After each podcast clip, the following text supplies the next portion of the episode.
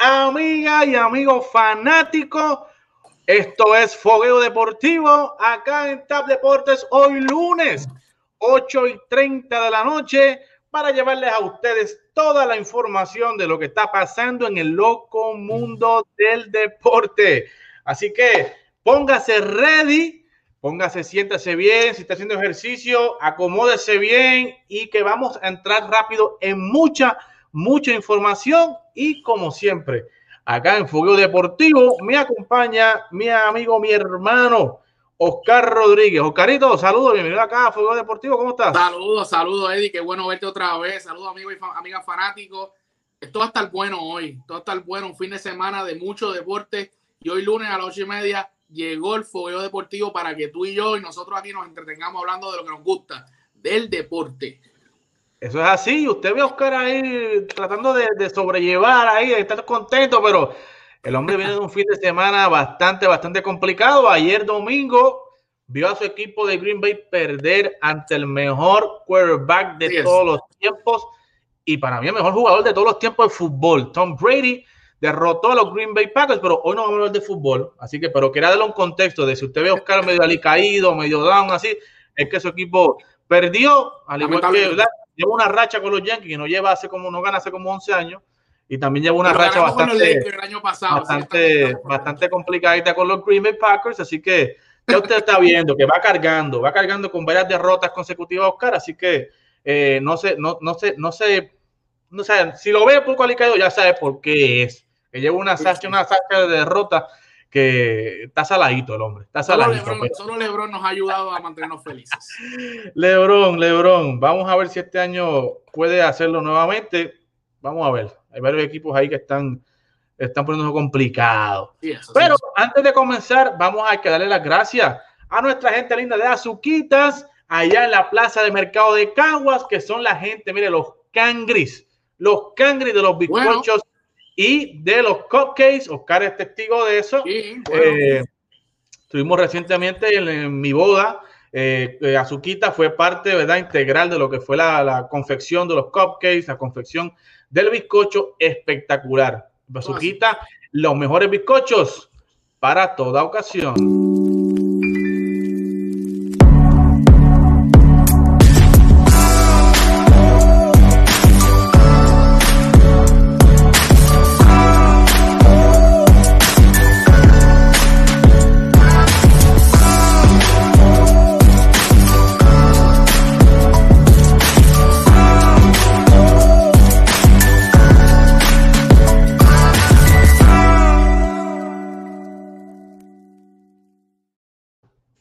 Señor, esas son la gente de Azuquita. Usted llama a Sharon Polanco, los busca por Instagram como Azuquitas. Óigame, yo usted va a encontrar toda la gran variedad de bizcochos, cupcakes. Óigame, Wisin, el de Wisin y Andel, hace los bizcochos con Azuquita. Bebé Maldonado hace sus bizcochos con Azuquita. Olvídese, en fin, la, la que hace los bizcochos para los artistas es Sharon Polanco, allá en Caguas. Usted la busca por Instagram y la contacta y le dice que va de parte de TAP Deporte y usted va a recibir un rato de show.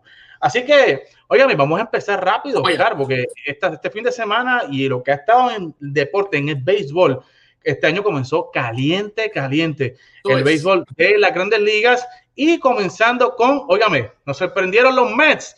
Llegó Lindor a la Gran Manzana. Lindor eh, llegó a los Mets de Nueva York en un cambio donde envían a Almer Rosario, a Andrés Jiménez y a dos prospectos más por el campo corto Boricua, Francisco Paquito Lindor en su último año de contrato eh, para los Mets. Oscar, ¿cómo tú ves esta llegada de Francisco Paquito Lindor a unos Mets que evidentemente eh, están, ¿verdad? Con eh, dueño nuevo, Steve Cohen, es el dueño más millonario, más que más dinero tiene eh, ahora mismo en las grandes ligas, nueva gerencia, nuevo dueño, y tenían que hacer un cambio de impacto y traen a Francisco Lindor a la Gran Manzana. ¿Cómo ves ese cambio de Francisco Lindor acá al equipo de los Mets? Mira, de verdad que eso fue un cambio excelente para los New York Mets. O sea, no solamente cogieron a Francisco Lindor, también cogieron al pitcher Carlos Carrasco. Tú sabes, estamos hablando de que cogieron un buen starting pitcher y cogieron a Francisco Lindor, el mejor shortstop hoy por hoy en las grandes ligas y el mundo entero. Eh, tremendo cambio, de verdad que los Mets necesitaban un líder que no tenían, que es lo que yo quería para mis Yankees, un líder como el señor Francisco Lindor. Pero ya ustedes ven, que está viendo que ya, es una racha, una racha de derrota, de pérdida. Pero continúa, continúa, sigue con este, Steve Cohen eh, hizo ahí el, el, mejor cambio que podía hacer, o sea, no podía hacer más nada, nada más que coger a Francisco Lindor. Y de verdad que fue un excelente cambio. Eh, yo pienso que fue un excelente cambio más para los Mets que para los Indians, pero este, eh, los Mets ahí con Francisco Lindor, Francisco Lindor bajar a jugadores por ir para abajo y yo sé que los Mets no se van a quedar ahí. Eh, los Mets van a coger a más jugadores y se está rumorando Trevor Bauer y si los Mets cogen a Trevor Bauer, toda la liga va a tener un problema porque ese starting rotation va a estar, ya está feo, eh, con Trevor Bauer estaría asqueroso ese one two punch. Eh, eh, no hay nadie, esos dos juegos, primeros dos juegos, casi los casi juegos gano. Así que este, de verdad que fue un tremendo cambio. No solamente eso, me da alegría porque New York hace tiempito no tiene una estrella boricua y sabemos que en New York vive mucho puertorriqueño y eso es muy bueno. O sea, los Yankees no hicieron el trabajo de traer una estrella boricua, pero gracias a Dios, ¿verdad? Los Mets, la última estrella boricua, si no me equivoco, obviamente Carlos Beltrán, este, y el señor Carlos Delgado, que también jugó eh, en los Mets de Nueva York, pero una estrella de impacto, eh, el señor este, Francisco Lindor, y de verdad. Roberto Lomar, Roberto Lomar jugó en los Mets también. Sí, ya este, su carrera, y Posada también. Y Posada, y Bernie Williams, pero que estoy hablando de los últimos que han llegado. Ah, bueno, claro. Carlos Beltrán y Carlos Delgado. Eh, este, estamos hablando de que Lindor, hoy por hoy, es para mí, jugador de posición, uno de los mejores cinco de en las grandes ligas. Y es tremendo, es joven, este, tremenda superestrella y tremendo líder, hermano. Y eso es lo que hace falta a los Mets, un líder en ese equipo. Eh, así que veteranía y en la misma vez juventud, a la misma vez eh, eh, liderazgo. No, no hubo mejor cambio que, que, hacer para Steve Cohen. Así que tremendo cambio.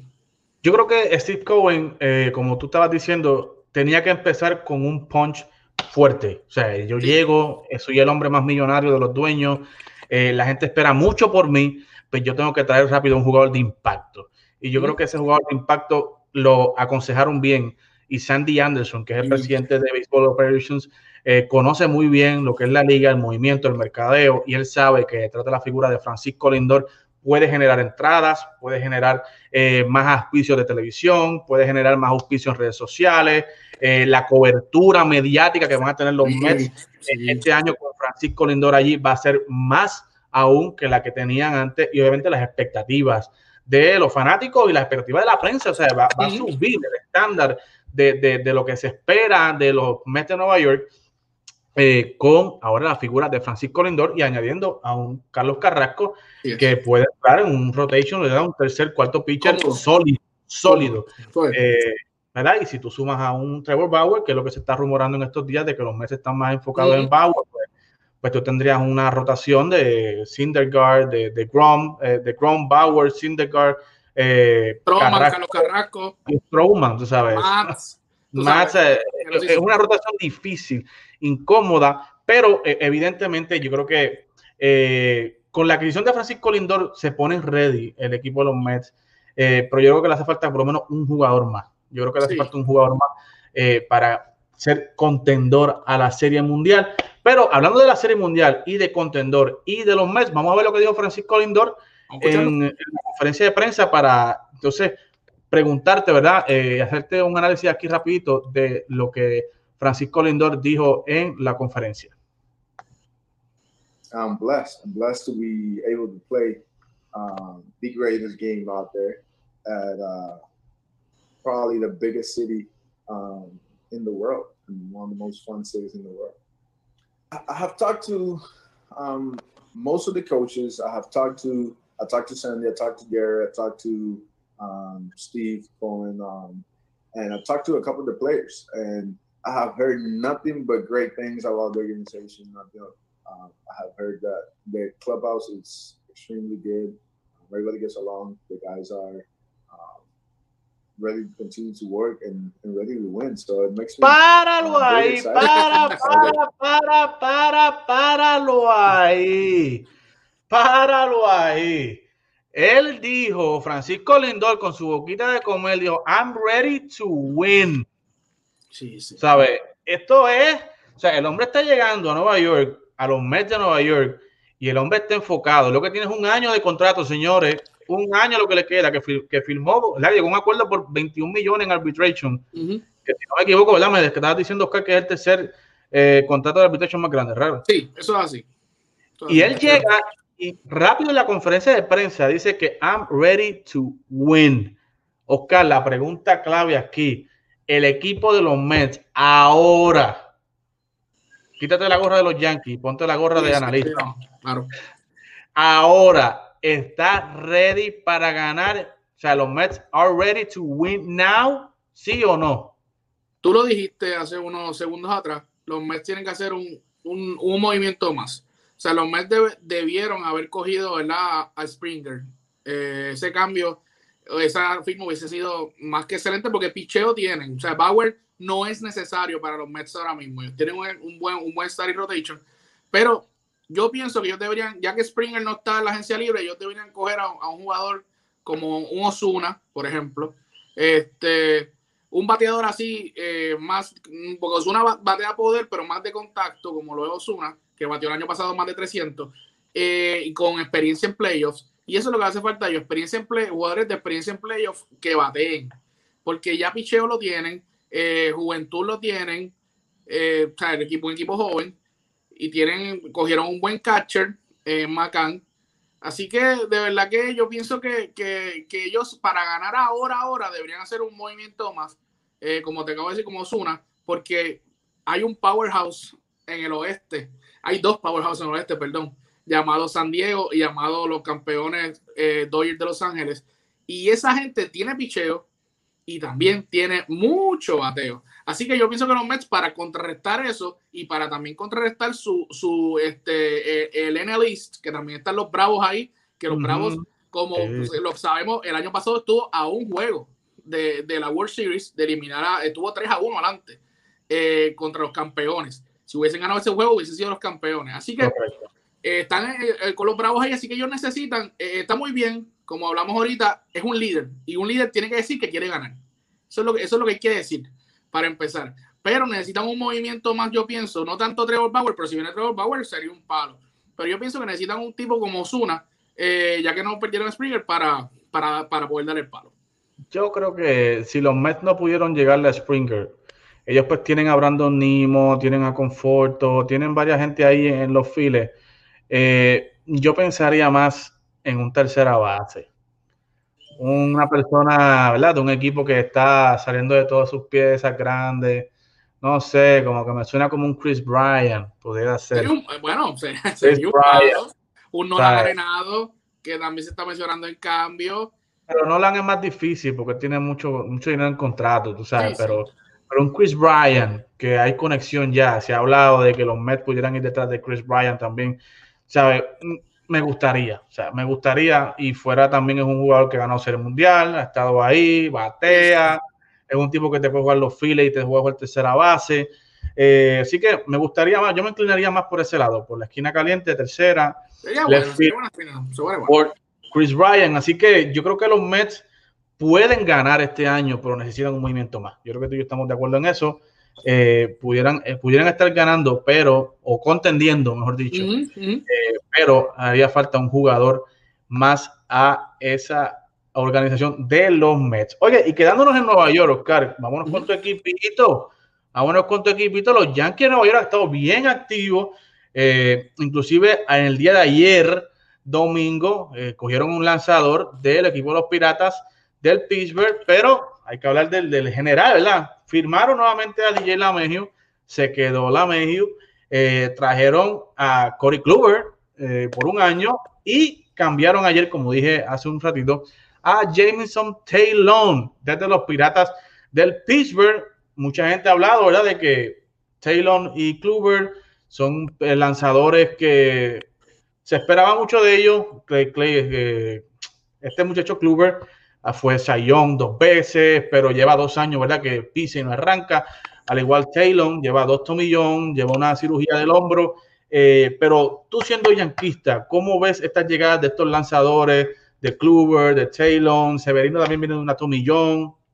Eh, Domingo Germán viene de mucho tiempo sin jugar.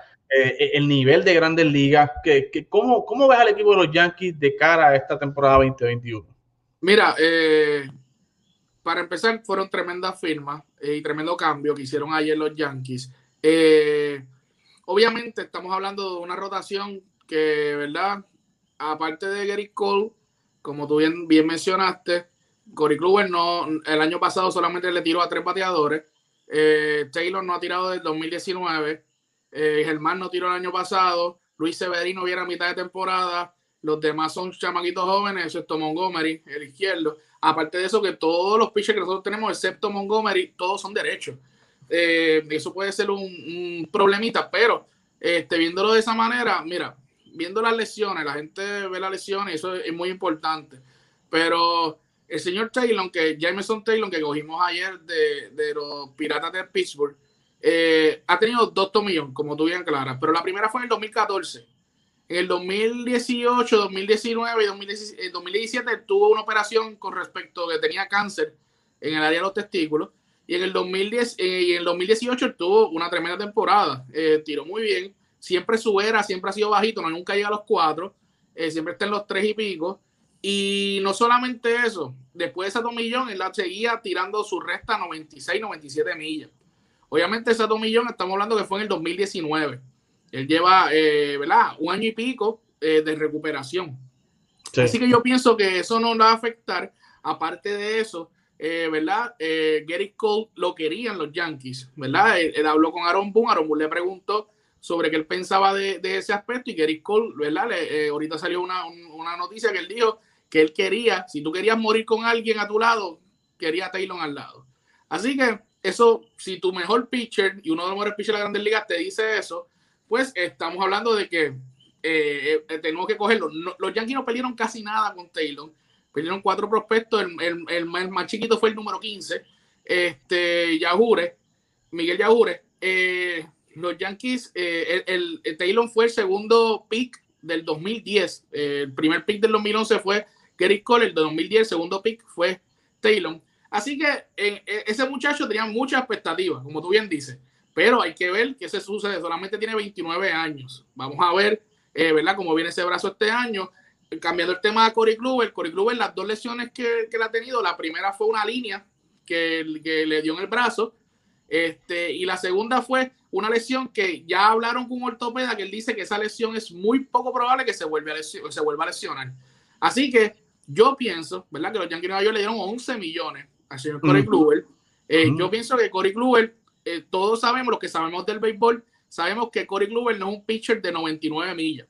Corey Kluber es un pitcher que tiene muchos lanzamientos de movimiento, inclusive su recta. Su recta siempre ha estado los máximos 93 millas, 92, 91.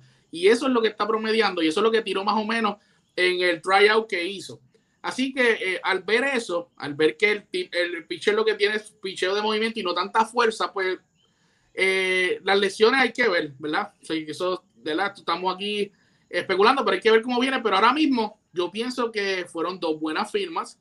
Eh, Corey Kluber lo quería, lo quería inclusive tus Boston Red Sox estaban detrás de él. y, muchos, y varios equipos lo querían. Hay que ver cómo vienen. Pero eh, yo pienso que los Yankees eh, necesitan necesitaban hacer un cambio por Luis Castillo. Yo pienso que, yo pienso que eh, ese era el pitcher que, que, había que ir detrás. Obviamente, había que dar a Gleyber Torres por, ¿verdad? Solo querían los, los, los, los Reds a Gleyber Torres. Y ahí, pues, obviamente se tranca, se tranca el bolo. Y yo no, yo no doy a Gleyber Torres por, por ese pitcher. Pero los Yankees están muy bien. Los Yankees este, han entrado a playoffs eh, los últimos 3, 4 años. Han ganado los últimos 3 años 100 juegos. Eh, necesitaban eso, picheo. Yo, si hubiese sido Cashman, yo hubiese ido desde la primera a, través de, detrás de, de, de un pitcher como Trevor Bauer eh, pero obviamente ellos quieren estar debajo del, tope salarial y tienen sus cositas. Así que Corey Kluber y, y, Taylor, ahora tú ves una lista de starting pitchers demasiado larga. Porque tienen como 8 o 9 lanzadores que te pueden tirar. Tienen a David, García, tienen teniendo Schmitz.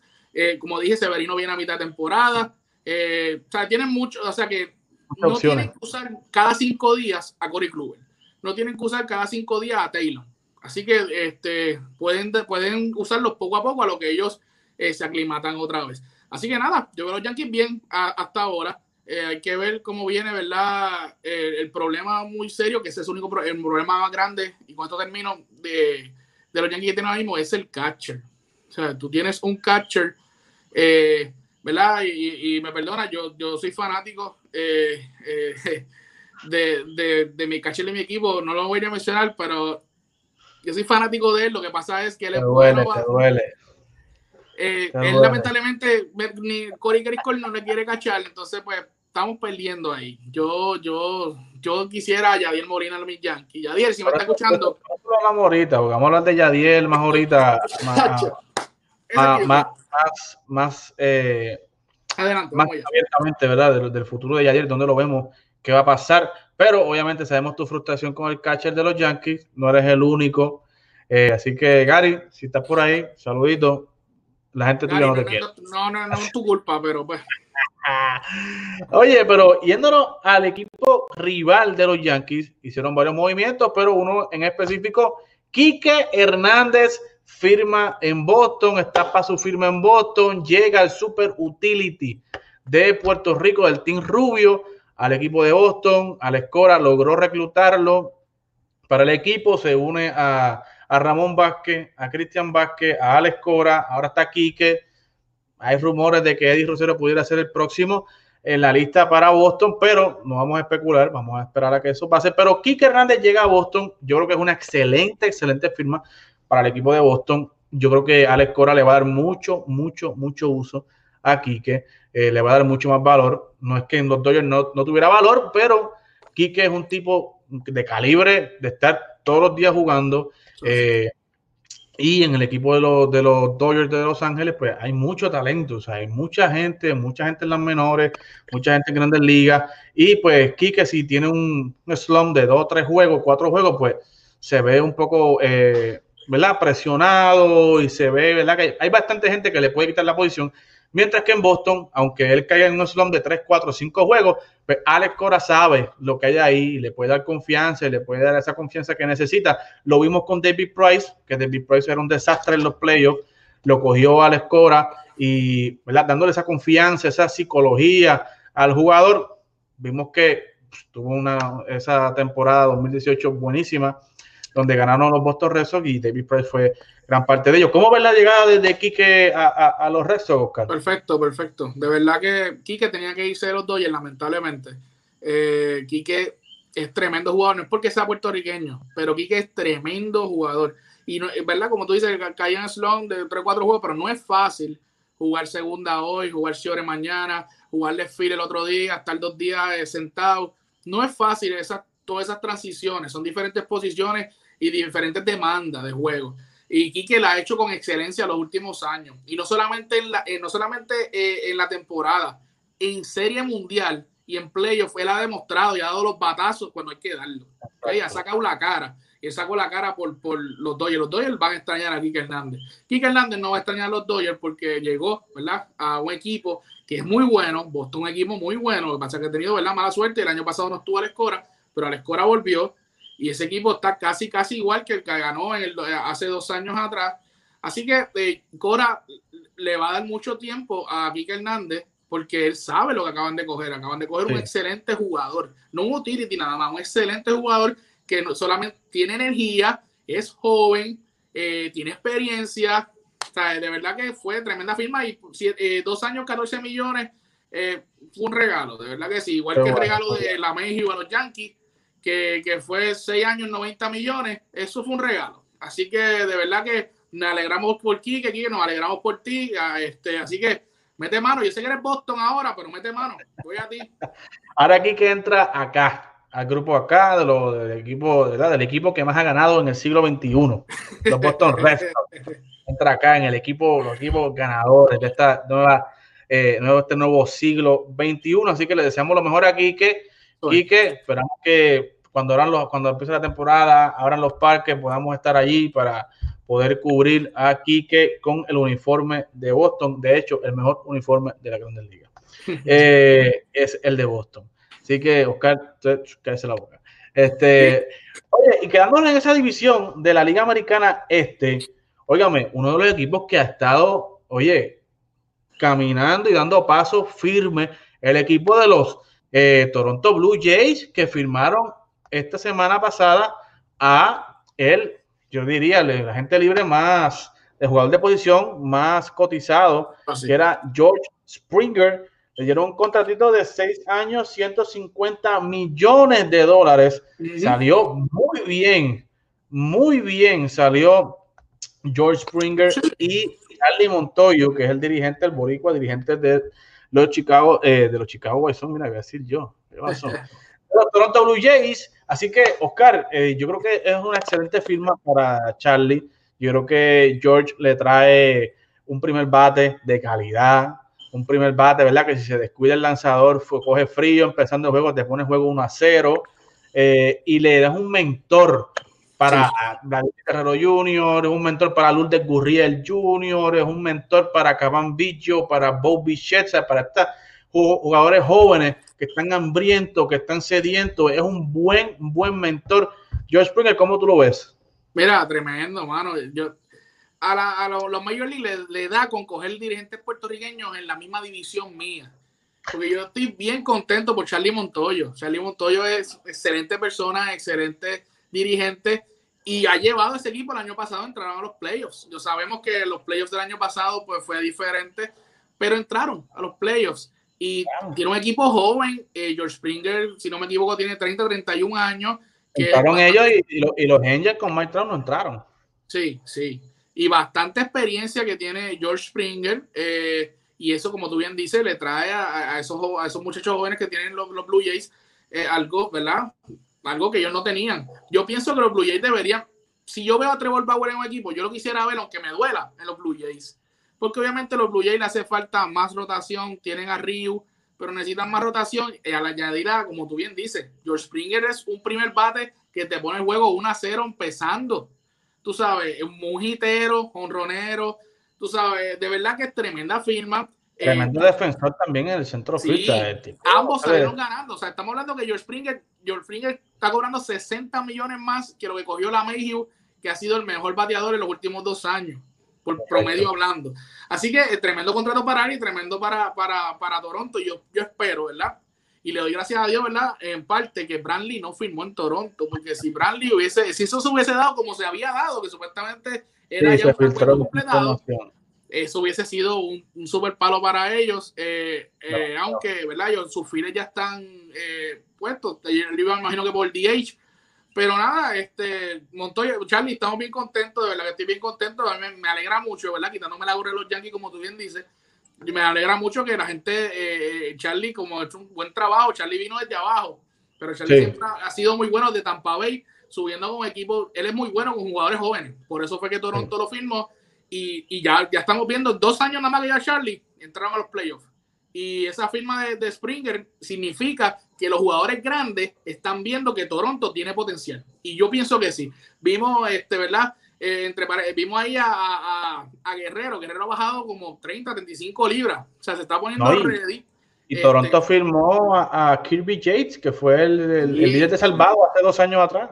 Sí, de, San, de los San Diego Padres. Así que estamos viendo que se están moviendo. Y, y o sea, una firma brutal. Hay que, o sea, hay que ver, hay que ver cómo, cómo va a estar este año, porque este año Toronto dio de qué hablar el año pasado, este año va a dar mucho más de hablar.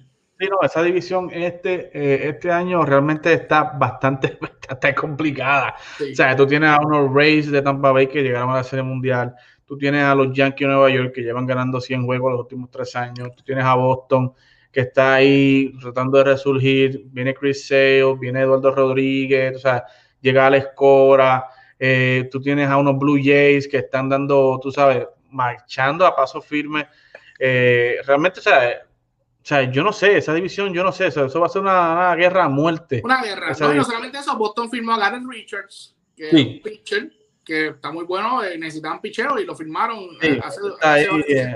Ese no, yo no espero que él gane 12 juegos, 15 juegos. O sea, ese hombre está ahí para tirar inning. Él Tira Exacto. inning ahí por ir para abajo para no explotarme el bullpen. O sea, dame 5 o 6 entradas, no importa si ganes o pierdes, pero dame 5 y 6 entradas. Exacto, Para eso exactamente. que pasa es que está ese hombre ahí. Así que eh, yo, yo lo conozco, yo conozco a Ale, yo sé por qué Ale está haciendo esas firmitas por ahí. Y obviamente hay que sa- saber, o sea, el, el nuevo presidente y gerente general de dos eh, de los eh, Boston Red Sox viene de, la escuelita de, eh, de los Rays, ¿verdad? Que, ellos se dejan llevar mucho por la analítica, por la estadística avanzada. Algo vieron con Aaron Richards que ellos pues eh, le dio confirmarlo. Así que ese hombre está ahí para llenar inning, para tirar 150 entradas, 160, si puede tirar 200, perfecto. Pero no, no esperen mucho de Harry Richards. Si, si, si, viene ganando, pues es ganancia. Pero hablando de lanzadores, los que se han llenado de lanzadores, óyame, hasta el soco al medio, como decimos nosotros allá en el barrio, en Macao, son los padres de San Diego, mi hermano. Óyame, cogieron a Blake Snell, cogieron a Yu Darvish, cogieron a este muchacho Kim, el, campo corto, un Kim, que piensa jugar segunda base, y cogieron a Joe Musgrove desde los Piratas de Pittsburgh. Óyame, tres, tres aces.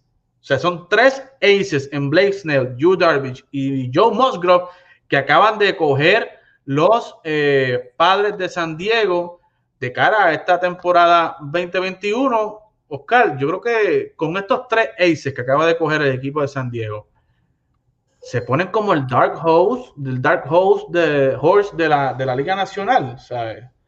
Mira, que, eh, que, ya sean contendores a la Serie Mundial. Sí, definitivamente.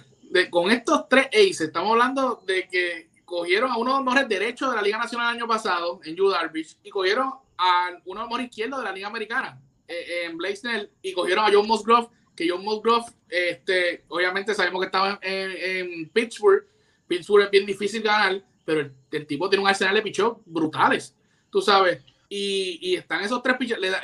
Que los Dodgers le den gracias a Dios que Mike Clevinger está lesionado este año y no viene el año que viene, porque si no tuviesen esos cuatro ahí, tú sabes. Sí, eh, correcto. Yo pienso que los San Diego están haciendo lo que tienen que hacer. O sea, San Diego, eh, eh, literalmente, Machado, cuando fuimos ahí, pensábamos que iba a perder su carrera. Yo fui uno que dije, se no va a ganar nunca. Yo te lo dije en ese momento y Machado parece que le dijeron lo que, la estrategia que tenían y ha resultado. O sea, está Machado, está Tatis, jugadores jóvenes y ahora Eric con Hosmer. Y Eric Hosmer y ahora con este picheo. Con este picheo. O sea, difícil, difícil, este, difícil para los Dodgers. Por eso es que eh, la, Liga Nacional se está poniendo mucho mejor. Antes tú sabías qué equipo iba a entrar o qué equipo iba, este, iba a llegar a las finales. Ahora no.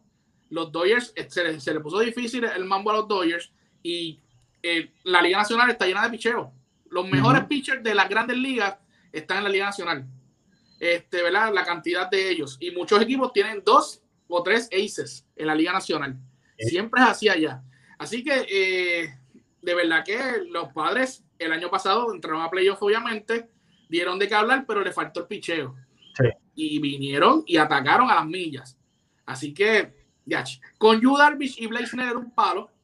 Imagínate con Joe Musgrove, que obviamente Joe Musgrove va a ser el tercero o el cuarto abridor, pero un tercero o cuarto abridor de la calidad de John, de John Musgrove, estamos hablando de que. Eh, estos muchachos tienen, estamos hablando de Damison Lamet que es un caballito, Blake Snell, estamos hablando de Yu Darvish, estamos hablando de John Musgrove, estamos hablando del otro muchacho de Chris Paddock, ¿sabe? que está ahí todavía. Y además tú le sumas a eso a Víctor Caratini, que vino en el cambio también, el Boricua, con Yu Darvish, que sabe complementarse, ¿sabe? él estaba siendo considerado para ser el catcher del futuro en, los Cubs, que yo espero, ¿verdad? Yu Darvish dijo, si me quieren cambiar, me tienen que llevar con Víctor con Caratini, con el Bori, porque con el Bori es que yo picheo bien. Así que eh, yo creo que Víctor salió bien también en este cambio. Va a ser, yo creo que va a ser el catcher titular de, este equipo de los padres. Va a tener mucha exposición. Y yo creo que si los Dodgers no se ponen para su número y hacen alguna firma, porque los Dodgers son un equipo de estos que parece que ellos pues, piensan ganar con lo mismo, mientras todo el mundo se está preparando para tomarlos a ellos, ellos en vez de reforzarse, pues se han quedado mantenido igual. Eh, no sé qué está pensando Dave Roberts, ¿sabes? Eh, o el equipo de, de, de, de los Dodgers, eh, pero yo creo que los Dodgers tienen que alistarse, hacer alguna firma. Han perdido a, perdieron a, a, este muchacho aquí que eh, y tienen que hacer algo. O sea, tienen que hacer algo, traer algún pitcher adicional o, yo pienso, algo. Perdona que te interrumpa, Eddie. Yo pienso que a lo mejor ellos no traen un pitcher adicional porque recuerda que David Price no pichó el año pasado, pero está ahí. Eh, porque David Price no tiró el año pasado por el COVID, pero David Price lo adquirieron en el cambio con Boston también. Este, eso que él está ahí también. Así que estamos viendo que ellos tienen también cuatro pitchers buenos. Este, cuando tú juntas a David Price. Así que a lo mejor no cogen a nadie por eso, aunque en el rumor de Trevor Bauer se escuchan mucho los Mets y los Dodgers. Así que hay que ver. Pero si coges a Trevor Bauer, pues estamos hablando que tienen cinco pitchers buenos. O sea que ellos no están mal tampoco. Eh, pero eh, yo pienso, yo le doy ahora, ¿verdad? Un poquito más arriba a los padres, porque los padres tienen, estamos hablando tres, maybe cuatro bases en un equipo donde el bateo no es, lo, no es el problema, era el, starting rotation. Y, y, ya se reforzaron, tienen derecho e izquierdo, ¿sabes? Sí. Blaisnell, Blaisnell, Dios mío, ese cambio, de verdad que es tremendo. Los padres van a darle cara este año. Sí, sí, definitivamente. Así que los Dodgers no es que estén apretados, pero para mí van apretaditos si no hacen, si no hacen otra firma más para este 2021. Óigame, y yo creo que el tema principal que eh, para cerrar este, este, este live, este, este programa de Fogueo Deportivo en su segundo episodio, hablando de béisbol, el futuro de Yadier Molina. O sea, ya se está comentando mucho, mucho, mucho, eh, ¿verdad? De que no se sabe para dónde va Yadi, Yadi quiere jugar, Yadi, ¿verdad? Había expresado que él quiere volver y regresar con los Cardenales de San Luis, pero con un contrato digno, ¿verdad? Es la palabra que ha usado eh, Yadi, de que él, él quiere ser, eh, ¿verdad? Que, que ser respetado, que le den un contrato que sea digno de lo que él se merece, de la clase de jugador que él es, eh, y al parecer, pues no ha tenido la misma respuesta de los Cardenales hacia acá. Ya hay un reporte de que los Cardenales le ofrecieron a, a Wainwright y le ofrecieron a Yadier, pero que no es la cantidad de dinero que ni Wainwright ni Yadi están esperando para firmar. Eh, quiere jugar dos, dos, años más o un año, él dice que él se conforma con un año, pero al parecer Yadi y los Cardenales de San Luis van por vías separadas. Así que vamos que, lamentablemente, vamos a tener que ver a este hombre franquicia, Yadier, que todos pensábamos que se iba a quedar en San Luis, que se iba a retirar como un cardenal. Vamos a verlo irse a otro equipo. Hay muchos rumores, estaban los Angels, estaban los Mets, están los Yankees, ¿sabe? Bastantes equipos que están detrás de él. Él mismo ha comentado de que él tiene cinco o seis ofertas de equipos interesados, pero Oscar, ya tú mencionaste ahorita que tú lo quieres ver con, con, con los pinstripes allá en el Bronx. Explícame la razón por qué tú crees que Yadi Molina debe ir al Bronx y por qué los Yankees deben salir de Gachocan, salir de Gary Sánchez e irse con Yadi Molina. Mira, eh, Gary Sánchez, ya escuchamos en estos días o leímos estos días a Iván Rodríguez diciendo cosas que le suceden a Gary Sánchez. Eh, Yadier Molina. ¿Qué cosa? ¿Qué cosa? ¿Qué cosa dijo Iván? Bueno, que parece que él tiene, o sea, le, no le, ya no tiene la alegría cuando llega a los parques, eh, está desilusionado y se entiende, porque Gary Sánchez empezó con un boom, dando 18 honrones en, en 30, 35 juegos, su primer año de rookie, y de repente ha bajado, lleva dos o tres años bateando punto bicicleta. Y pues Iván Rodríguez dijo que pues que, que, que Gary Sánchez pues llega a los parques y no está alegre, no tiene esas ganas de jugar. Eso fue el comentario, ¿verdad? Que, que, que, que leí acerca que dijo Iván Rodríguez. Pero como, como Kyrie Irving, que está como que sí, no, sí, pero la, la, diferencia, la, diferencia, la, la, diferencia, es que, que, no, que Gary, Gary, por lo Gary, llega a los parques. Gary no tira un mito ni piensa que sí, no, no, es. Exacto. Sí. Continúa, continúa. Este, Yadier Molina, Yadier Molina, mira, yo lo quiero en los Yankees, ¿verdad? Y vuelvo y repito, yo soy Yankee, Corillo, pero quitándome la gorra como analista, lo quisiera por dos cosas. La primera, los Yankees necesitan un líder. Es, y que por eso es que yo quería Lindor, porque Lindor es líder, pero lamentablemente a Lindor está fuera del panorama. Aaron Judge es líder, claro que sí, pero necesitamos un tipo que sea este, no solamente un buen carisma como lo tiene Aaron Judge, sino un tipo que, que, que coja la batuta. Y esa batuta Aaron Josh no la coge porque él tiene carisma, es tranquilo, no se, no se molesta. Pero Yadier Molina, si te tiene que decir las cosas en la cara, te las dice. Ya hemos visto cómo se lo ha dicho mucha gente en la cara. Este, y necesitamos un tipo así. Necesitamos un tipo eh, que sea este, que, que sea un líder en el equipo. Y no solamente eso, la segunda.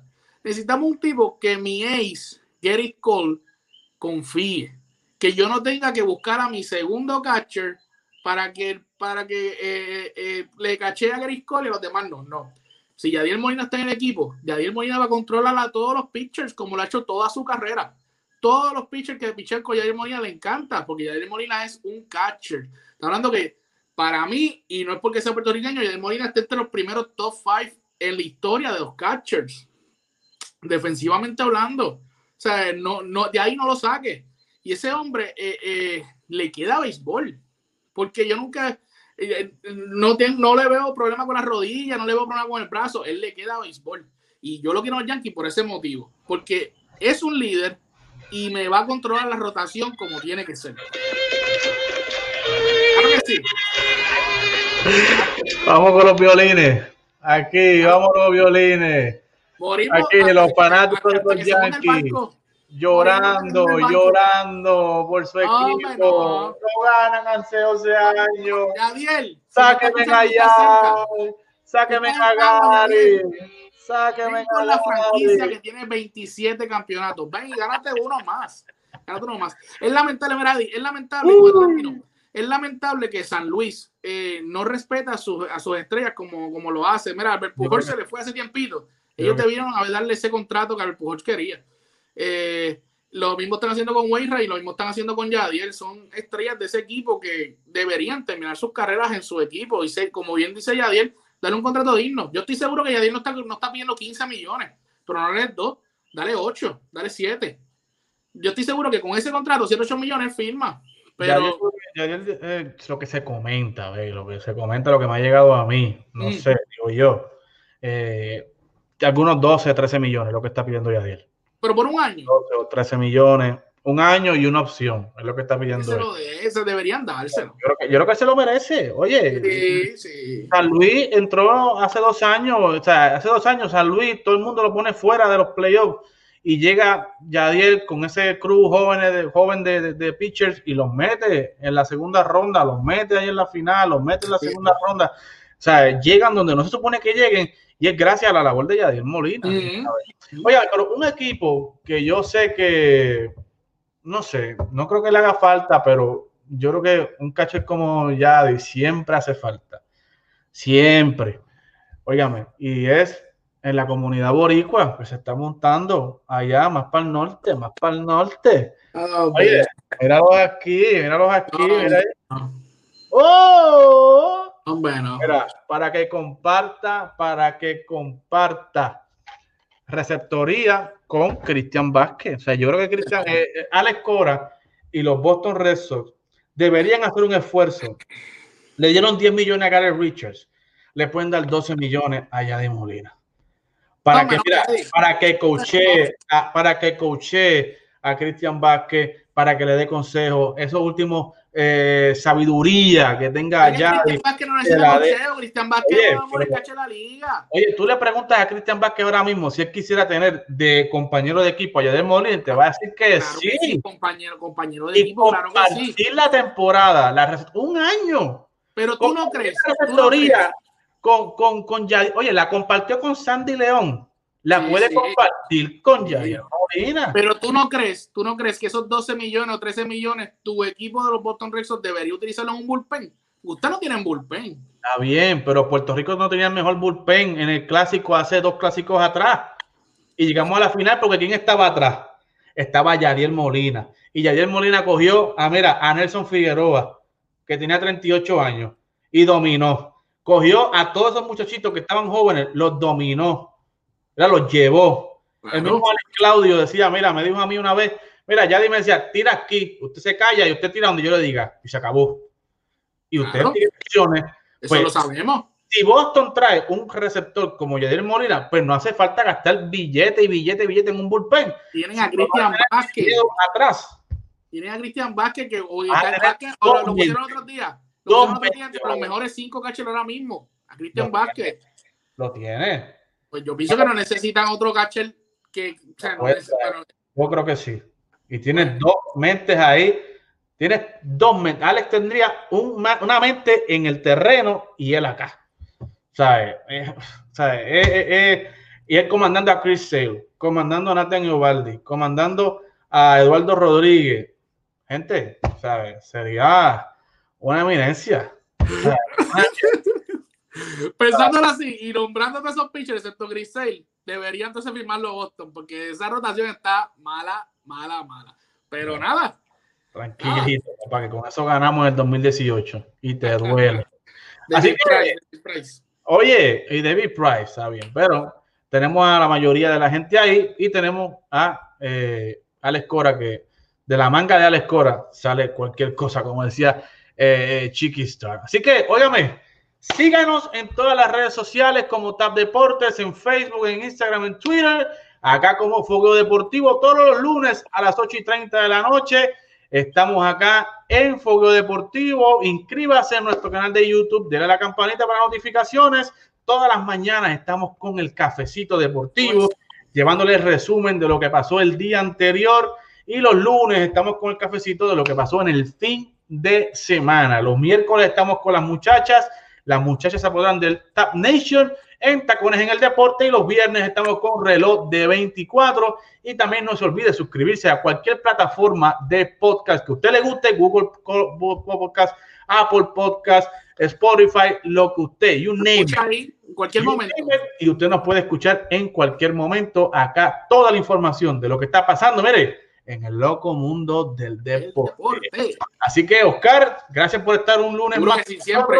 Gracias. El lunes que viene venimos con mucha más información, venimos con más invitados, venimos con mucho análisis, entrevistas exclusivas. Así que esta nueva temporada de TAP Deporte y especial la de Fuego Deportivo viene caliente, caliente. Así que nada, que tengan una buena, bonita noche y linda semana. Muchas bendiciones. Goces en la semana que el Señor ha hecho para ti. Buenas noches. Gente. Cuídense mucho.